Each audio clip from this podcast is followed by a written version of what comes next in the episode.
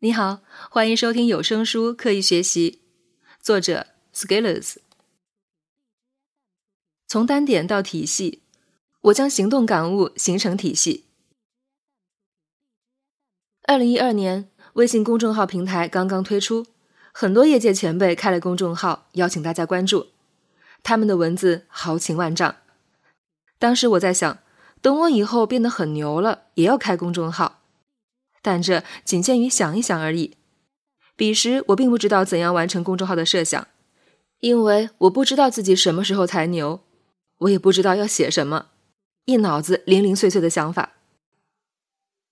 那时的我非常喜欢看评论文章，看不同的人对同一件事情的看法，之后把这些观点搬运到大脑里，四处去分享，狐假虎威。别人怎么说我就怎么说，好像这些观点都是我的。久而久之，我感觉自己好像知道了怎么去看待不同的问题，好像自己就是专家。但是我没有意识到，这些想法都不是我的想法，而是来自外界照搬植入的机械印象。我并没有从大脑中想出自己的看法，也不会对这些观点进行分析，找出其内在联系。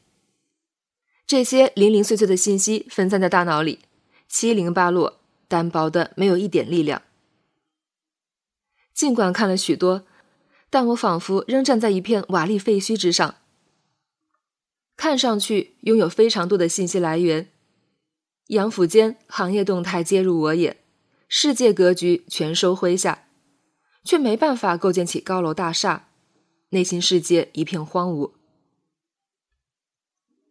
这就很尴尬了，像个强迫症患者似的勤奋的接受新信息，却发现并没有驾驭能力。反而把自己淹没在信息的海洋里。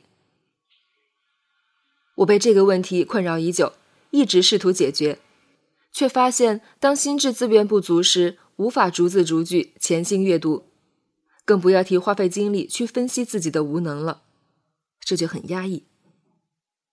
面对信息海洋，充满希望，感觉未来光明，却发现自己消化不良，不能把这些信息变成自己的武器。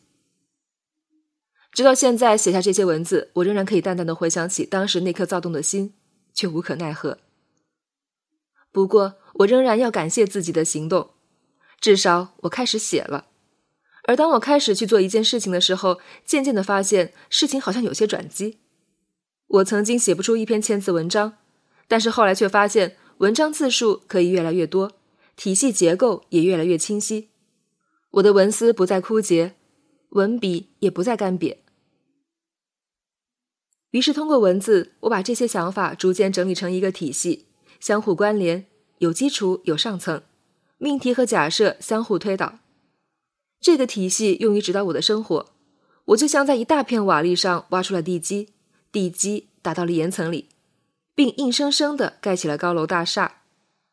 而这个体系也在不断演进，支撑着我的持续行动。我把这个体系展现出来，分析其结构，推演其变化历程。这个体系曾经伴我走过了许多日日夜夜，它见证了我的变化。我希望把这个体系分享出来，让你也有所收获。当然，我开公众号的心愿也早已实现。